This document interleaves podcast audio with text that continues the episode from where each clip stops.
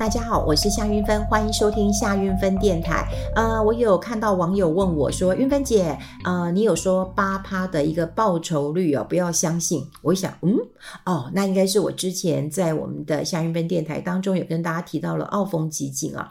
那这个是一个在国内啊，并没有合备合法的一个呃基金，大家在国外出了一些事情。那么《今周刊》有披露了哈，就是说除了这个。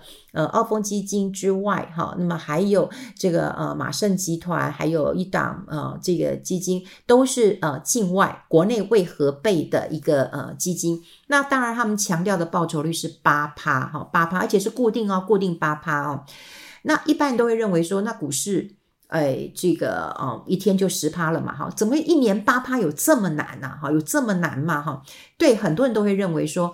一年八趴可能是不难，可是我们讲哦，它是每一年固定八趴。像我刚刚讲那个马胜，他还觉得你们八趴不够，那我一年三十六趴，好，就一年三十六趴。呃，每一年固定八趴是一个什么样的概念？我想了半天哈，我觉得用一种方式跟大家来讲好了。呃，像当我当然觉得每一年八趴是非常难的一件事情。为什么来讲？你每一年、每一年、每一年、每一年都必须要是八趴。像我们台股去年赔二十趴，对，你会觉得说，哦，那赚十趴为什么就这么容易？那那赔二十趴好，你赔了二十趴，那于是你每年的八趴就就就终止了。好，那你要每年的八趴哈，那那我们就来算，呃，其实有个最好算的方式哈，就叫七二法则，这很容易算，就是七十二除以你的报酬率，就是你本金翻一倍的时间。好，你八趴的话是什么概念？九八七十二，九年你的本金会翻一倍，这是很可怕哈。那我们就讲啊，如果可以每年都八趴的话，那全天下的父母亲都不用伤脑筋了。各位好，就是你们就把台北的房子卖掉吧，好，卖了嘛。就就两千万嘛，哈，因为台北的房子说实在的，双北啊什么的，啊，一间房子，大家的房子，哈，值个两千万，哈，真的还不足为奇了，哈，真的不足为奇，就两千万卖掉，好，呃，卖掉之后，如果你给你的孩子吧，呃，二十岁，对不对？哈，你就假设你二十岁，这时候你孩子二十岁了，哈，你也不用创业，不用教他念书了，啊，你就给他房子卖了，哈，你的房子卖了就两千万给他吧，哈，等他到呃。九年嘛，哈，我们不要算九年，因为我们刚刚讲说九年它会翻一倍嘛，我们算十年了，哈，因为我们算十年比较好算一点了，哈。等他三十岁的时候，他两千万已经变四千万了；等他四十岁的时候，他的四千万已经变八千万了；等他五十岁的时候，他的八千万已经变一亿六了。这个叫是复利的效果。有人讲复利比原子弹可怕，因为呢。这个我们刚刚讲过了，七二法则，它九年就翻一倍，我们还算十年呢，啊，因为算十年比较好算，所以你说每年八趴，你可以延续多久，好，才可以创造出这样的一个复利效果？那为什么有很多人一直用这个表格来讲？第一个，它当然是鼓励你长期的投资，告诉你时间是站在你这边，你长期可以累积，好，这是关键。第二个，它会告诉你复利的重要性。那告诉你复利重要性，是因为希望你赚了钱，不要你赚了八趴，对不对？好，你一百块赚了八趴，对，你赚了八块钱，哪里把它花掉了，对不对？你要把这个八趴好再滚进去，好，所以再滚进去，这叫复利的一个效果。所以每一次用这个图表的时候，第一个是鼓励大家长期的投资，第二个是告诉你再投资的一个效应。那把时间拉长之后，你就会觉得，哎，你的钱滚出来了，这是关键。但很多人拿着这个表格在做的时候，就会觉得哇，那我没多久我就可以嗯千万富翁、亿万富翁。我们刚讲过了嘛，就是每一年八趴有多可怕。我就跟你讲，你小孩你也都不用担心了，你就把你的房子卖了吧，对不对？等小孩五十岁的时候有一亿六了，对，他当然可以好好的孝顺你了啊。对，你觉得可能吗？啊，就是这样滚的速度是不合理的，好，是不合理的，而且是非常难的。他完全就是用一个表格来欺骗你，好，告诉你这件事情。你说哪有可能每一年都八趴？好，都八趴。好，那那个马盛集团更更离谱了，就是三十六趴了。三十六趴的话，你就是每两年，呃，七十二除以三十六嘛，二，没错嘛，好，两年翻一倍，好，一样了。二十岁一样，你把房子卖了吧，哈，就给他两千万。二十二岁他有四千万，二十四岁他有八千万，二十六岁他有一亿六，二十八岁的时候他有三亿二了。你想可能吗？你想可能吗？好，所以他就用这样子，不管是八趴或者是三十六趴，好，告诉你这是固定的话，那简直就是骗你的。好，所以我为什么我想我应该是在我讲呃，就是这个为何被基金，然后因为它暂时停止赎回，所以引起很大的一个恐慌，我就跟大家做一个提醒嘛，哈，就是说如果你买到为何被的一个基金的时候，像碰到这种。呃，暂时呃停止要要赎回，那问题就会很大了哈，因为它不归金管会管，它在国内也没有核备，你真的要求爷告奶奶，好，你可能也没有办法，可能就是求偿无门。所以那时候我讲，我记得好像呃那天刚好我去台中啊，有人讲说我台中贵妇他的朋友啊，就是一买就是买一亿啊，现在真的不知道该呃怎么办了哈。那那时候我就问他说，嗯，既然可以买一亿，为什么不去找这个嗯？找一家这个呃银行嘛，哈，这个董娘都会跟银行有往来的嘛，哈，那买一个这个安稳一点的呃债券嘛，不管是买可口可乐债券呐，哈，或者是买一个这个嗯优质的政府的公债的话，它一年也有个五六趴，哈，有个五趴，这是可以可以做到的。为什么要去买一个非法的？好，他就觉得赚的比较多，而且你不要跟别人讲。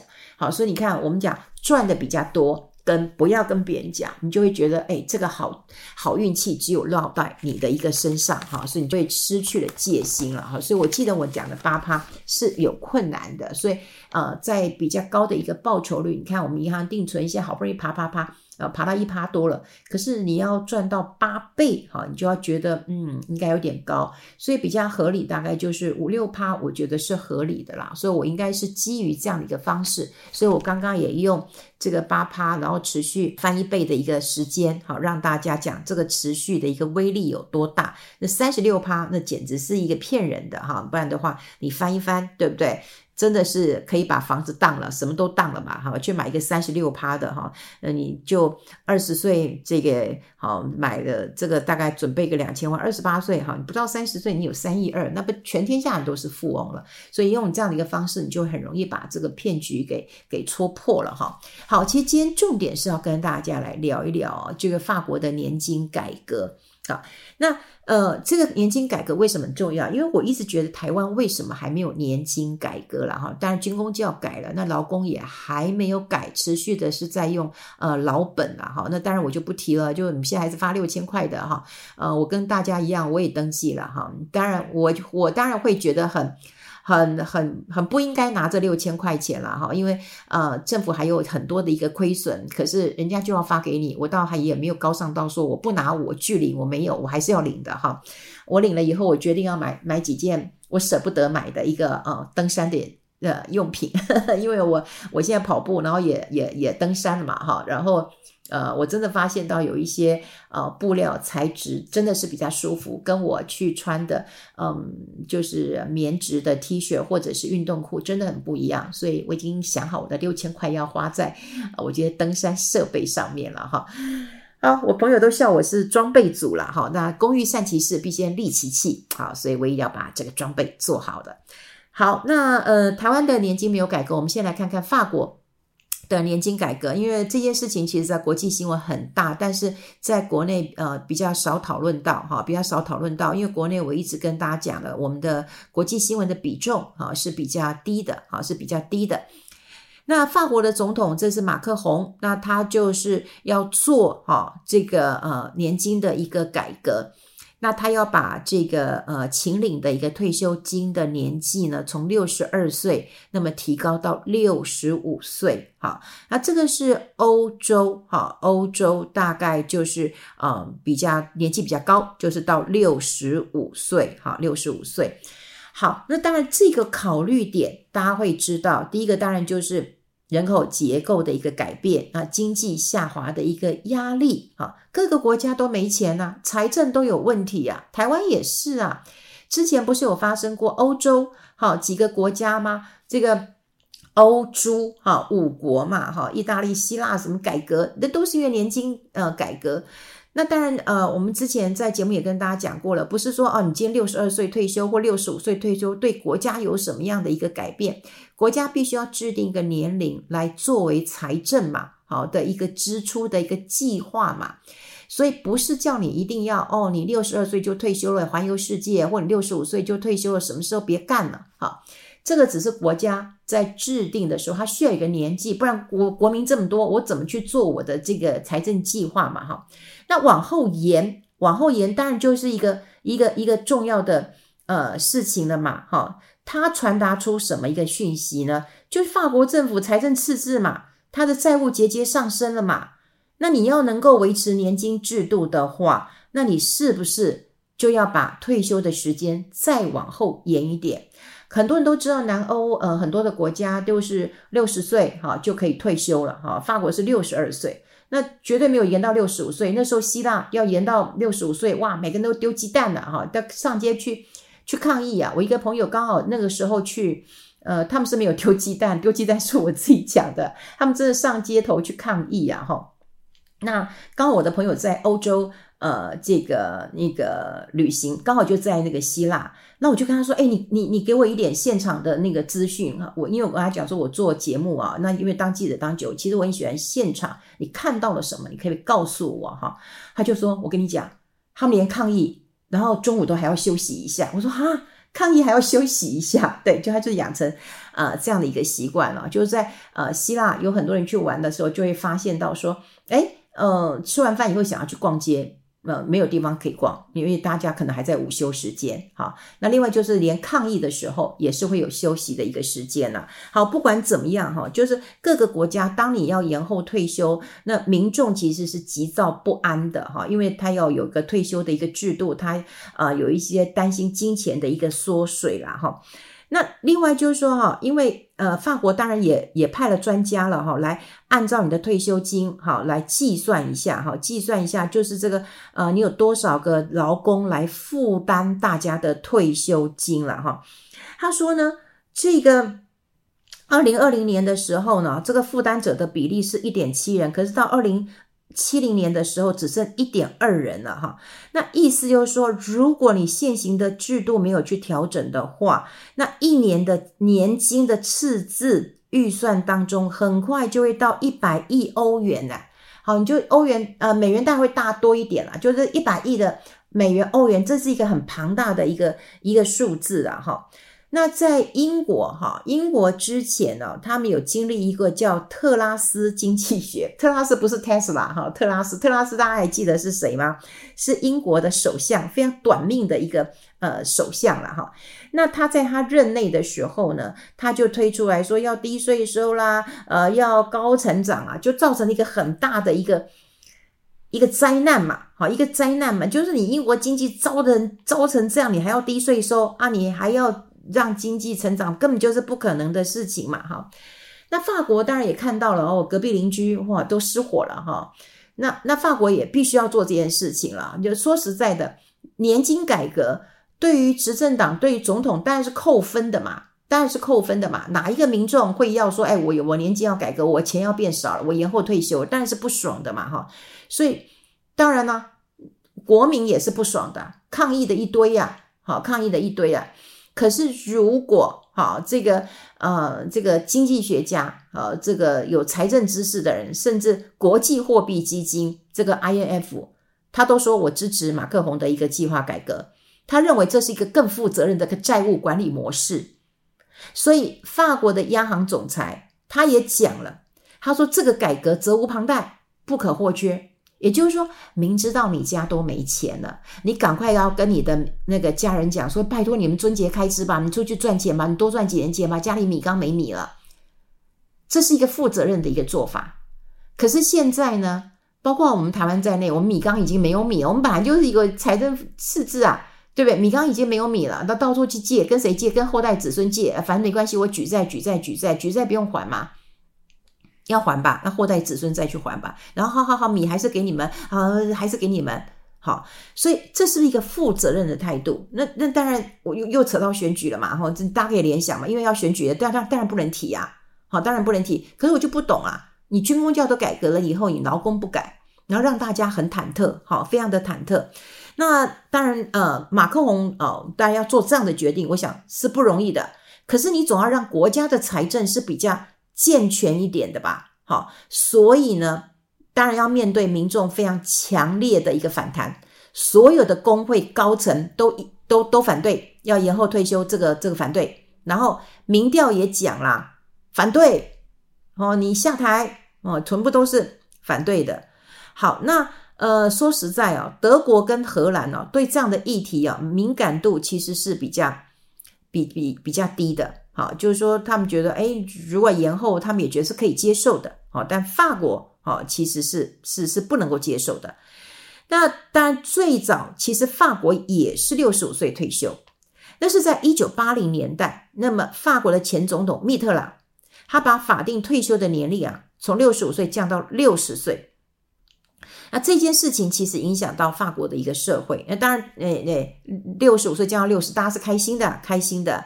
可是这也深深的影响了。法国的一个经济，一个社会，然后一九九一年，其实法国有不断、不断、不断的提出年金改革，好，就是呃，听说有四度，好，四次要提出这个年金改革，可是都反对、反对、反对。好，马克宏不是这一次推推出，他在二零一九年的时候他就推出，也是失败啊，抗议啊，好，抗议啊。所以你说年金改革哦，真的是跟国家的预算当然有很大的一个一个。关心，可另外一件事情，我就要看到回到劳工身上，为什么劳工现在呃这么的呃反弹会这么的大？主要就是在二零零八年的时候，哈，在金融危机之后，那大家都知道我们进入一个低利率的一个环境啊，可是这个时候又出现什么问题呢？诶，我们的金融资产可能是减损的，投资是亏损的，好，还有呢，诶，这个利率很低嘛，大家都从银行搬钱出来买房子了嘛，好，那。呃，很多欧洲啊，你不要说欧洲，台湾也是啊。好，跟我刚刚讲的就是，呃，为什么在欧洲会引起这么大的一个一个一个压力点？就欧洲他们也发现到年轻人没有办法负担了啊，这跟台湾的情况是一一模一样的。好，那在欧洲很多政府的财政支出哈，以前都比较重教育啊，重儿童，可是他们现在也觉得哇，退休真的是来得又快又急的，哈，又快又急的，那。那有资格要退休的人，好，就就开始紧张啦。你这样一改革之后，那我的这个退休金的一个保障到底够不够？还有呢，这几年通货膨胀来得很快，特别是欧洲的通膨，大家都知道，欧洲电啊、什么水都是浮动的，好，都会很贵。他们的生活、他们的暖气都会出现这样的一个问题。那有人讲啊，就是说，大家对于马克宏，好，马克宏他觉得。好，他更有机会来推动这个年金的改革，但他也认为，好，这个政治斗争才刚刚开始，好，刚刚开始。那为什么有人说马克宏可以适合来来推动呢？因为马克宏是这十年当中法国第一位不是战后婴儿潮的一个总统。诶，战后婴儿潮的人，他就觉得我要退休，我当然不能少啊，哈，不能少。可他不属于嘛，所以有人讲这是不是天降大任于他？哦，他很适合来推。好，这就回归呃到哈，我想要跟大家分享一件事，就是台湾也会改革啊，但碰到这种改革的事情，没有一个人没有一个人开心的。我坦白讲，你问我，我当然也不开心啊，对不对？因为我还没退休，我也还没请领，可是我也知道，我可能会被打折，打个七折八折的。我觉得我这几年我一直是倡议一个概念哈，也就是说，我们每一个人都期待提早退休，就是说，哦，我就二十岁开始工作好了，工作到四十岁，那我就不想退，我就不想工作，退休好了哈，就你只工作二十年。可是你工作二十年，或者你是你你你到五十岁嘛，你工作三十年好了。可是你你四十岁到你活到八十岁，或者你你工作到五十岁，你活到八十岁有三十年的一个时间。